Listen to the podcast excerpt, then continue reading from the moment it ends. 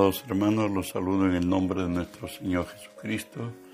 Que la gracia y el favor de Él sean hoy con nosotros, con los nuestros, el momento que estemos, las circunstancias que pasemos, las confrontaciones que tengamos. Recuerde que si Dios es por nosotros, nada ni nadie podrá contra nosotros.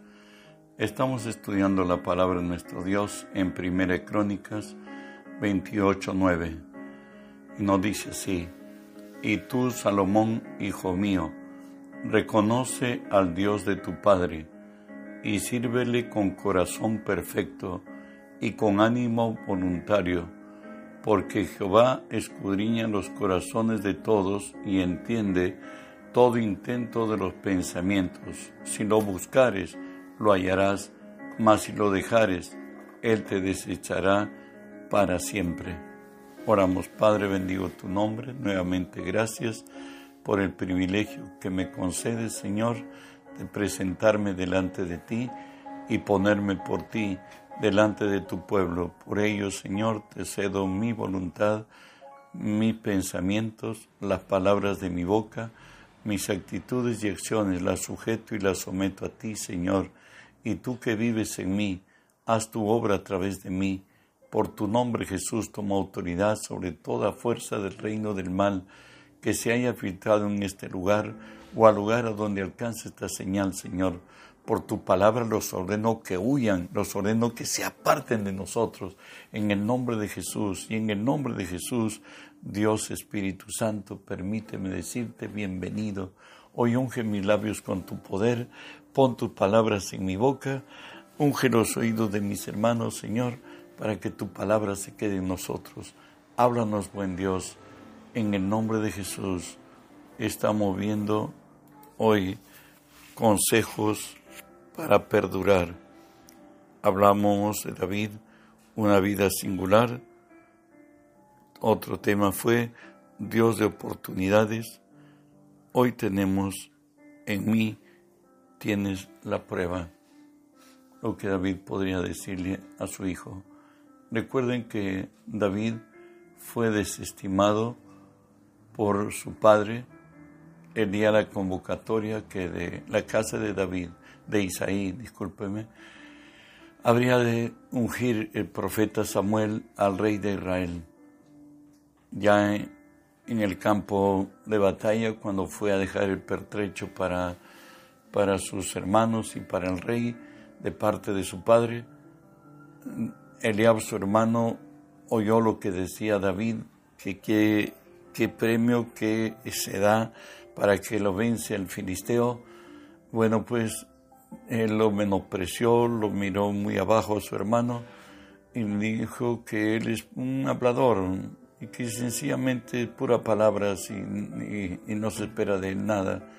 Luego también pasó eh, este dicho al profeta Saúl, al rey Saúl, y Saúl le hizo poner la armadura de guerra y David no atinaba ni a irse ni a cómo andar y bueno le dijo que él no está acostumbrado a esto pero le dijo también Saúl que eres muy eres un niño recuerde que no llegaba a tener ni siquiera 20 años porque era la edad militar de Israel. Luego de eso se encuentra que bueno pues él le dice ¿sabe qué? Jehová Dios, yo era pastor de ovejas de mi padre y cuando venía un león y, tomaba de mi rebaño, yo iba y le quitaba, lo hería y si se volvía contra mí, le agarraba de las quijadas y lo mataba y sea oso o sea, o sea león, eh, morían. Necesariamente este filisteo va a morir como ellos. Bueno, David se confrontó a realidades Primera de Samuel 16, 7 al 10, incluso para ungirlo le dice Jehová, y Jehová respondió a Samuel, no mires a su parecer, ni a lo grande de su estatura, porque yo lo desecho, porque Jehová no mira lo que mira el hombre, pues el hombre mira lo que está delante de sus ojos, pero Jehová mira el corazón. Entonces llamó Isaí a, a Abinadab, y lo hizo pasar delante de él, el cual dijo, tampoco a este escogido Jehová. Hizo luego pasar David a Sama, y él dijo tampoco, y este tampoco a este ha elegido Jehová, e hizo pasar Isaí siete hijos suyos delante de Samuel, pero Samuel dijo a Isaí, Jehová no ha elegido a estos. Bueno, no ha elegido a ninguno de ellos. Pero con todo ello, de haber no haber sido convocado David por su padre, y finalmente y el profeta le dice, ¿no hay otro de tus hijos? Bueno, pues con todo esto, aún desechado de su padre, con todo esto, él halló gracia para con Dios, como Dios mismo lo dice en segunda de Samuel 7 del 8 al 9. Ahora pues dirás a mi siervo David, así ha dicho Jehová de los ejércitos, yo te tomé del redil, de detrás de las ovejas, para que fueses príncipe sobre mi pueblo, sobre Israel, y he estado contigo todo cuanto, en todo cuanto tú has andado, y delante de ti he destruido a todos tus enemigos, y te he dado nombre grande, como el nombre de los grandes que hay en la tierra. Dios no mira lo que ve el hombre, Dios ve el corazón, y Dios halló a David, el hombre conforme al corazón de Dios, pues nos dice así la palabra, a Moisés dice, tendré misericordia del que yo tenga misericordia y me compadeceré de quien yo me compadezca. Hoy David, ungido por, por el profeta, nos dice 1 Samuel 16, 2 y 13, envió pues por él, cuando ya le pregunta, son desechados los, los siete hermanos de David, y le pregunta si no hay otro. Sí le dice que David está pastoreando las ovejas. Envió pues por él y lo hizo entrar, y era rubio, hermoso de ojos y de buen parecer. Entonces Jehová dijo, levántate y úngelo, porque este es. Y Samuel tomó el cuerno de, del aceite y lo ungió en medio de sus hermanos. Y desde aquel día en adelante el Espíritu de Jehová vino sobre David. Se levantó luego Samuel y se volvió a Ramá. Y el resultado el de su desempeño intachable como rey, aquel que Dios lo tomó como la medida de los reyes de Israel. Y nos dice así 1 Samuel 18, 14 al 16. Y David se conducía prudentemente en todos sus asuntos, y Jehová estaba con él. Y viendo Saúl que se portaba tan prudentemente, tenía temor de él, mas todo Israel y Judá amaba a David, porque salía y entraba con ellos. Esto es David, el que Dios ungió aquel que es conforme al corazón de Dios. La palabra nos dice porque lo insensato de Dios es más sabio que los hombres.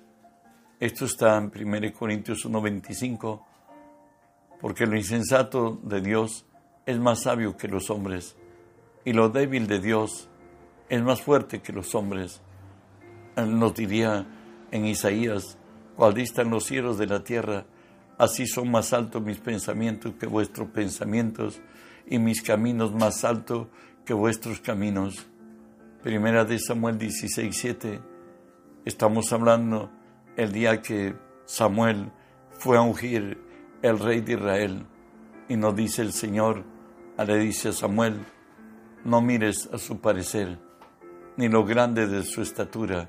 Por cierto, cuando miró a Eliab, que era muchachón alto, muy atractivo, porque yo lo desecho, porque Jehová no mira lo que mira el hombre, pues Jehová mira, pues el hombre mira lo que está delante de sus ojos, pero Jehová mira el corazón. Lo encontramos también al respecto en Hechos 13, 22. Quitado este, por cierto, Saúl levantó por rey a David, de quien dio también testimonio diciendo, he hallado a David, hijo de Isaí, varón conforme a mi corazón, quien hará todo lo que yo quiero. Dios es el gran Dios y la paciencia es la identidad del siervo de Dios y David era el hombre conforme al corazón de Dios.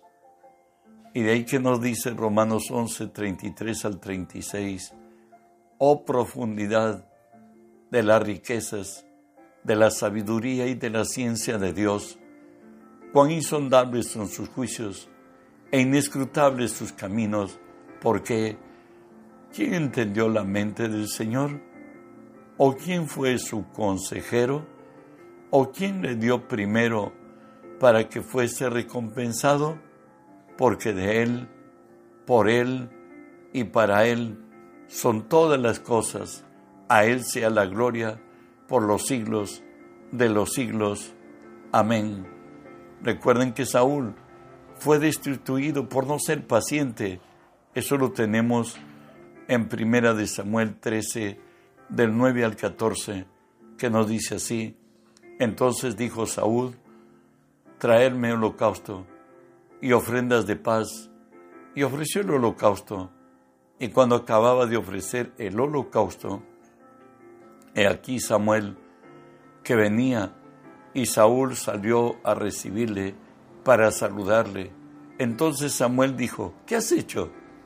Y Saúl respondió, porque vi que el pueblo se me desertaba y que no venías dentro del plazo señalado y que los filisteos estaban reunidos en Migmas, me dije, ahora descenderán los filisteos contra mí a Gilgal, y él, y no implorado el nombre de Jehová, me esforcé, pues, y ofrecí holocausto. Entonces Samuel dijo a Saúl, locamente has hecho, no guardaste el mandamiento de Jehová tu Dios, que él te había ordenado, pues ahora Jehová hubiera confirmado tu reino sobre Israel para siempre, mas ahora tu reino no será duradero. Jehová se ha buscado un varón conforme a su corazón, el cual Jehová ha designado para que sea príncipe sobre su pueblo, por cuanto tú no has guardado lo que Jehová te mandó. Recuerda, la paciencia es el método de Dios para que Dios extienda su favor sobre sobre su pueblo, sobre sus hijos, cuanto más sobre los llamados a, ministerios específicos. El Señor nos dice, es necesaria la paciencia. ¿Y por qué es necesaria la paciencia en caminar con Dios? Lo entendemos aquí en Santiago 1, versos 3 y 4 nos dice, sabiendo que la prueba de vuestra fe produce paciencia, mas tenga la paciencia su obra completa, para que seáis perfectos y cabales, sin que os falte cosa alguna. Dice la palabra que la paciencia nos va, su, su finalidad es que seamos perfectos y cabales, sin que nos falte cosa alguna. Esto es, la paciencia forma el carácter del siervo en sujeción, en sumisión y obediencia a nuestro Señor. Ahí estamos moldeados, ahí estamos domados, ahí estamos en, en la capacidad que Dios nos pueda usar. Pues por eso es la paciencia.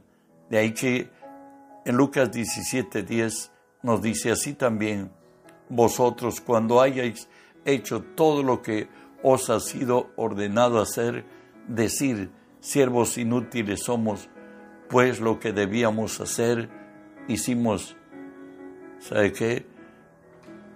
David, también sometido a parecidas circunstancias de Saúl, él aprobó lo requerido. Hoy David ya es el rey de Israel y está frente a una guerra y a una batalla, discúlpeme, y nos dice así en segunda de Samuel 5, 23 al 25, y consultando David a Jehová, él le respondió, no subas, sino rodéalos, y vendrás a ellos enfrente a las, a las balsameras, y cuando oigas como de marcha por las copas de las balsameras, entonces te moverás, porque Jehová saldrá delante de ti para ir herir el campamento de los filisteos, y David lo hizo así, como Jehová se lo había mandado, e hirió a los filisteos desde Geba hasta Yeser. Bueno, David, él esperó en Dios, él estaba en guerra, pero él le consultó a Dios, ¿qué voy a hacer? El Señor le dice, mantente inmóvil, no hagas nada. Cuando tú oigas que están frente a ti las balsameras, entonces cuando oigas el ruido y la marcha de ellas, entonces lánzate, es hora. Y David hirió, dice, el campamento de los filisteos desde Geba hasta Yeser. David sabía que lo que Dios dice es lo que prevalece y caminó en eso. No, para él no fue problema obedecer a Dios, aunque racionalmente, si uno no hace nada en una guerra, esté expuesto pues a que lo maten. Pero David creyó que el consejo de Dios es el verdadero. Continuamos. Lo que Dios hace es bueno en gran manera. Estamos hablando del llamamiento de David. Nos dice así Salmos 31, 18 y 19 enmudezcan los labios mentirosos que hablan contra el justo cosas duras con soberbia y menosprecio. Cuán grande es tu bondad que has hecho, que has guardado con los que te temen, que has mostrado a los que esperan en ti delante de los hijos de los hombres. Estamos hoy, David, confrontado ya por su propio hermano, por Eliab. 1 Samuel 17, 28 y 29, cuando David va a, va a llevar el pertrecho y ya está en lo que ellos decían que están en guerra, pero durante 40 días salía el paladín a decir que no hay necesidad de pelearse los dos ejércitos, sino solamente uno que vaya contra Goliat y que ese sería. Y David eh, va ahí y llega a dejar el pertrecho de guerra que el padre le envió, su papá Isaí, para sus hermanos que estaban en guerra, aunque nunca pelearon. Y oyéndole hablar, Eliab dice la palabra, su hermano mayor, con aquellos hombres, se encendió en ira contra David y dijo, ¿para qué has descendido acá? ¿Y a quién has dejado aquellas pocas ovejas en el desierto? Yo conozco tu soberbia y la malicia de tu corazón, que para ver la batalla has venido. David respondió, ¿qué he hecho? Y ahora, ¿no es mero, no es mero hablar? No solamente he hablado, dice. Bueno, y en otras, oye, ¿y tú qué guerras? Si es que tú nunca, hasta ahora, 40 días, no, no hay, no hay la guerra. Y bueno, y ahí David se enardece y dice, sin circunciso ha, desafiado a los escuadrones del Dios de Israel. Y bueno, y David va para adelante. Sigo leyendo. Y nos dice ya, confrontado con Goliat, y donde David con la onda lo derribó, nos habla así la Biblia. Así venció David al filisteo, con onda y piedra, e hirió al filisteo y lo mató, sin tener David espada en su mano. Entonces corrió David y se puso sobre el filisteo, y tomando la espada de él y sacándola de su vaina, lo acabó de matar, y cortó con ella la cabeza, y cuando los filisteos vieron a su paladín muerto, huyeron. Dios es el Todopoderoso. Dios levanta del polvo al pobre, del muladar al menesteroso, y le hace sentar con los príncipes de la tierra, y le da lugar de honra y de gloria. Segunda de Samuel 23, del 1 al 5, nos habla las últimas expresiones de David y nos dice así, estas son las palabras postreras de David. Dijo David, hijo de Isaí, dijo aquel varón que fue levantado en alto, el ungido del Dios de Jacob, el dulce cantor de Israel. El Espíritu de Jehová ha hablado por mí y sus palabras han estado en mi lengua. El Dios de Israel ha hecho esto. Me habló la roca de Israel. ¿Habrá un hombre justo que gobierne entre los hombres, que gobierne en el temor de Dios? Será como la luz de la mañana, como el resplandor del sol en una mañana sin nubes, como la lluvia que hace brotar la hierba. Por cierto, esto hablaba de Jesús. La promesa es que en el trono de Israel eternamente sería un hijo de David. Y David continúa su relato.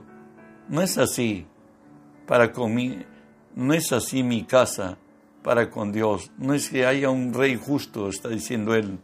Sin embargo, Él ha hecho pacto, ha hecho conmigo pacto eterno, ordenado en todas las cosas y será guardado, aunque todavía no lo haga Él florecer, toda mi salvación y mi deseo. En otras, sé que llegará el día en que Dios levantará a ese rey de mi linaje, por cierto, el cual es Jesús, y Él traerá lo que dice en la palabra, que gobierne en el temor de Dios, que sea la luz de la mañana, como resplandor del sol en la mañana, sin nubes, como la lluvia que hace brotar hierve en la tierra. El único con esa plenitud de gracia es Jesús, el Hijo de Dios. Y cuando estuvo en la tierra Jesús, se le conoció también como el Hijo de David. Avanzo. A David le debemos esto. Él entendió que entre todas sus imposibilidades, bueno, pues él dijo, mi alma está pegada a él y su diestra me ha sostenido. Mi alma está pegada a ti y tu diestra me ha sostenido. De David, lo que hemos heredado, la humanidad, el pueblo de Dios, Israel, eh, Israel y la iglesia de Cristo, es el aclamar de David. Recuerden que David, para traer el arca del pacto de, Jehová, en la primera tentativa, él fracasó pero en la segunda tentativa, David se vistió de lino fino. David proveyó, se proveyó de todo con esmero y dedicación para que en esta vez el arca del pacto de Dios esté el lugar donde Él ha preparado para que esté el arca de Dios junto a Él. Y nos dice la palabra que David danzó fuertísimamente y cuando volvió a casa, encuentra a la esposa que le dice que se ha hecho vil delante de los hombres y él le dijo, no, yo me he hecho vil delante del Señor, el quien me, me ha transferido el poder de tu Padre y de la casa de ustedes y me haré aún más vil porque lo hago para Dios. Y, David nos dice desde, y puso delante del arca de Jehová ministros de los levitas para que recordasen, confesasen y lo hacen a Jehová el Dios de Israel. El verso 7 de Primera Crónicas 16 dice, entonces en aquel día David comenzó a clamar a Jehová por mano de Asaf y de sus hermanos. ¿Y qué, y qué es aclamar? Es mostrar nuestra aprobación por medio del entusiasmo personal manifestado en voces de honor, de aplausos, a quien ha acreditado este mérito. Y David aún danzaba delante de él, brincaba, saltaba. Bueno, pues él buscó de agradar a Dios, estaba el júbilo dentro de su ser. Y de tal manera nos dice la palabra que él siete veces en la noche se levantaba a alabar a Dios. Bueno, eso era su ofrenda para Dios. Y esto es el aclamar. Y nos dice que está en, estas tres columnas recordar, confesar y loar al Dios de Israel. Esto se institucionalizó en los días de, del rey Ezequías, 300 años más adelante, la forma de adoración y exaltación de Dios por David obrado, por cierto, necesariamente enseñado por el Dios mismo, posiblemente en las laderas donde estaba con sus ovejas, pastoreándolas.